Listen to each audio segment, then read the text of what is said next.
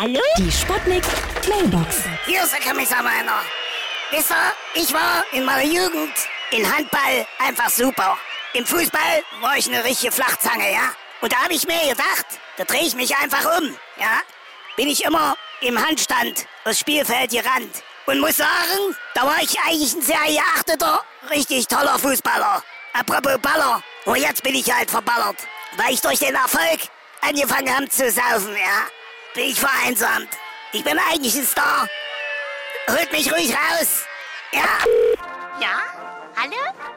Geht's jetzt gleich los? Bitte, wissen Sie, ich als Astronaut mag Fußball sehr gerne, aber im Weltraum, da spiele ich ausschließlich nur Fußall.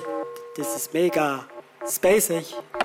Hallöchen, Hallöchen, hier ist Lady Chantal.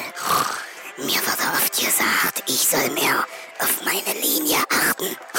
Deshalb habe ich auch eine Ausbildung zur Linienrichterin gemacht.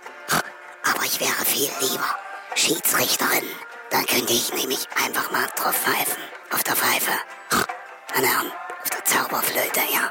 Die Sputnik. Hallo, Sputnik Mailbox. Jeden Morgen 20 nach 6 und 20 nach 8 bei Sputnik Tag und Wach. Und immer als Podcast auf sputnik.de.